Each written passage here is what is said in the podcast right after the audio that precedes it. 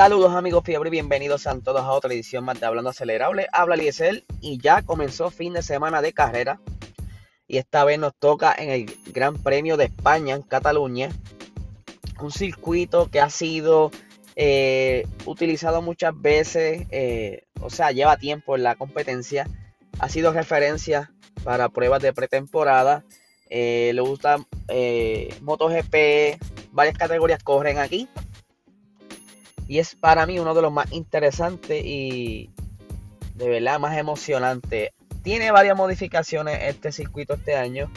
Hay unas curvas donde fueron quizás un poco modificadas para quizás ganar un poquito más de velocidad. Pero está bien interesante.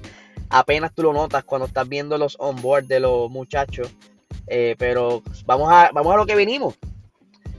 Ya pasó la primera sesión de prueba eh, obviamente están aprovechando haciendo su ajuste y ya que esta ha sido, como les mencioné, una pista donde pueden recibir mucho feedback, eh, ya que es tan dinámica la pista, pues aprovecharon, hicieron muchas pruebas.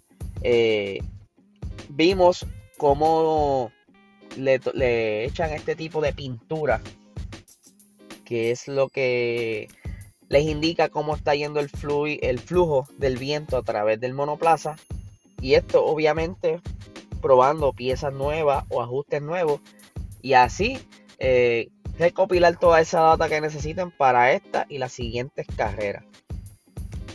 Pero como ya saben, eh, Valtteri Bottas dominó esta, esta sesión.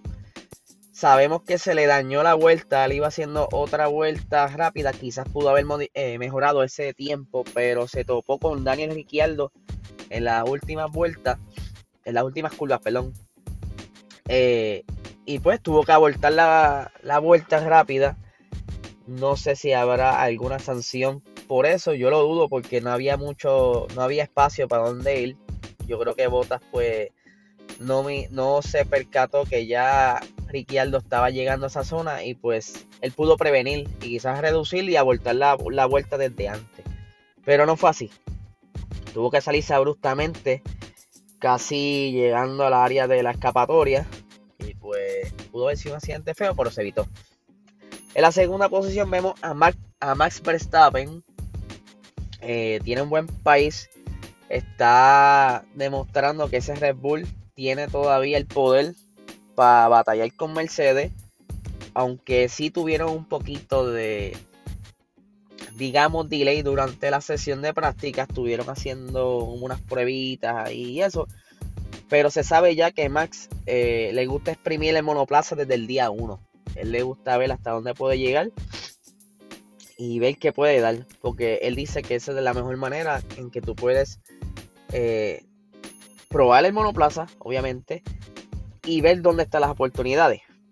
Seguido entonces de Lewis Hamilton, yo estos tiempos de Lewis Hamilton yo no confío mucho. Tú sabes que ese muchachito le gusta jugar con ese monoplaza. Hoy viernes quizás un día de paseo para él, así que no voy a cantar victoria, verlo en, este, en ese tercer puesto. Hay que ver ya cómo, cómo se mueve la segunda y tercera práctica, que es donde más él acostumbra a soltar ese pace. Vemos a Lando Norris una cuarta posición. Como ya se ha hablado, Lando Norris tiene gran potencial para ese tercer puesto en el Mundial de, Pilotos. Yo sé que lo va a ganar. Ese muchachito como que este año vino bien determinado, está bien enfocado. Incluso él ha soltado un poco las redes sociales. Él acostumbraba mucho a, hacer gaming y pues yo lo he visto más retirado y eso está muy bien porque entonces se está enfocando en lo que debiera de verdad, lo que le va a dejar el futuro, que es eh, la Fórmula 1 y el entrenamiento como tal. En la quinta posición tenemos a Charles Leclerc, y la sexta a Carlos Sainz. Vemos ese gran paso que ha dado Ferrari.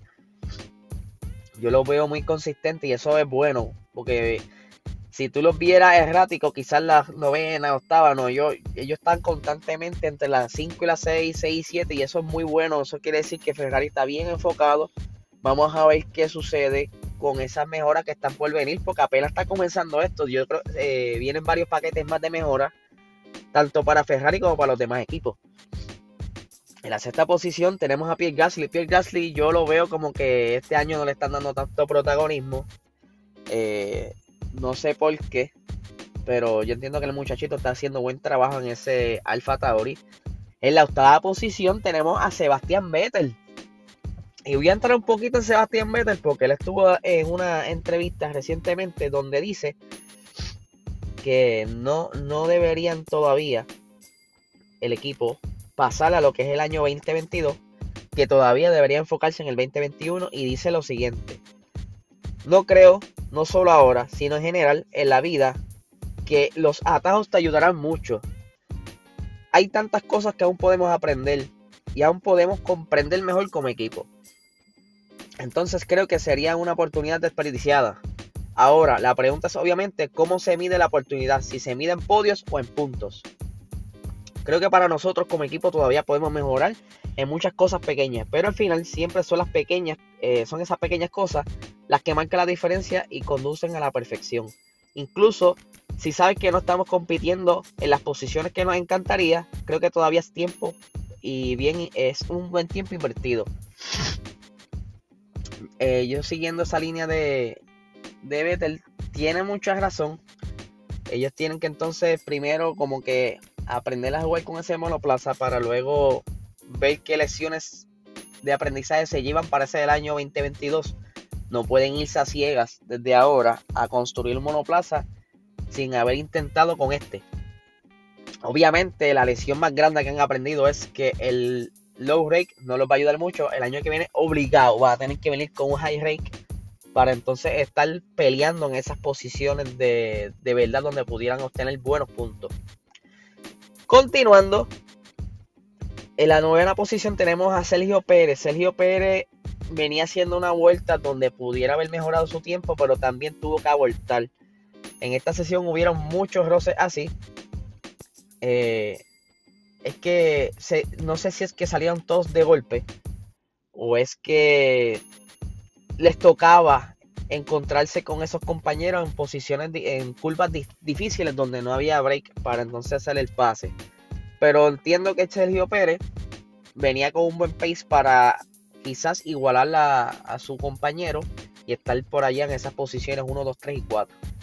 Una curiosidad de Sergio Pérez es que también estuvo hablando en entrevista y él dice que ya no se va a enfocar en crear su propio setup, sino que hay poco tiempo, porque él sabe muy bien que lo que tiene es un año, y va a dejar de enfocarse en él y va a seguir, lo que va a hacer ahora es que va a emular los settings de Max, eh, de Max, que es su gran referencia, porque sabe que a él le está funcionando. Pues él entonces tiene que adaptarse a esos settings si quiere alcanzar esa velocidad del compañero y entiendo que es tremenda decisión. De verdad, bravo por Sergio, debe hacerlo así y te va a ir bien. Si, si entonces usa eso, te va a adaptar más rápido todavía. Porque no vas a tener que hacer tantos juegos buscando tu comodidad, sino que te vas a adaptar a lo rápido. En la décima posición tenemos a Lance Troll. En la posición número 11 tenemos a Yuki Sonoda. En la 12 tenemos a Esteban Ocon. En la, eh, la 13 tenemos a Antonio Giovinazzi. En la 14 tenemos a Dani Ricciardo. Entiendo que estaban haciendo también algunos ajustes en Dani Ricciardo, por eso no tiene esos buenos tiempos. Fernando Alonso está en la posición número 15. En la 16 tenemos a Latifi. En la 17 tenemos un piloto de reserva, Roy Nissani. En la 18 tenemos a Mick Schumacher. En la posición número 19 tenemos a Robert Kuitsa quien fue piloto de Fórmula 1 en la, temporada regular del 2019 y ahora está de piloto de reserva y de prueba de, Alfa Romeo. Y finalmente, paseando, tenemos a Nikita Mazepin. Creo que también hizo de la suya hoy. Todavía no tengo muchos los detalles, pero sí creo que tuvo algunos pequeñitos problemas en tráfico. Así que hoy será una carrera bien interesante perdón, un, día de prueba bien interesante. Eh, este fin de semana ni se diga. Esa cual iba a estar bien apretadita como se ha estado viendo, ya que los carros están dentro de ese segundo de diferencia. Y pues toca ver qué ajustes hacen y qué innovaciones están trayendo este fin de semana. Escuché que Red Bull viene con unos pequeños toques. Eh, Ferrari iba a traer algo. Sebastián Vettel va a tener uno, unas uno, unos upgrades Así que es cuestión de ver cómo se adaptan y cómo funcionan esas mejoras.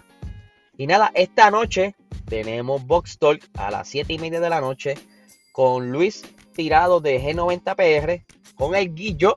Vamos para allá a hablar de, todo lo que pasó en las prácticas hoy. Eh, detalles de post práctica cuando salen en las diferentes entrevistas y ustedes saben cómo nosotros nos, manejamos y, interactuamos con ustedes, así que los esperamos por allá. Y nada, que tengan excelente fin de semana.